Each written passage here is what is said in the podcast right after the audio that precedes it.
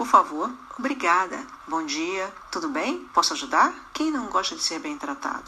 Gentileza gera gentileza. Através deste trabalho, percebi como nossas atitudes positivas, principalmente em épocas de intolerância, como as que estamos vivendo atualmente no Brasil, são poderosas. Quando praticamos atos de gentilezas, há uma espécie de contágio saudável nos ambientes. Um olhar mais doce, um sorriso afável e palavras de carinho e atenção desarmam qualquer violência, proliferando o bem-estar e levar um bom sorriso no rosto, uma flor nas mãos para as pessoas que precisam no dia a dia são formas benéficas de convívio e que transformam o mundo ao nosso redor. As pessoas se sentem gratas por nossas ações e tendem a nos tratar da mesma maneira. É como um efeito dominó: um ato leva ao outro, e pequenas ações podem fazer grande diferença.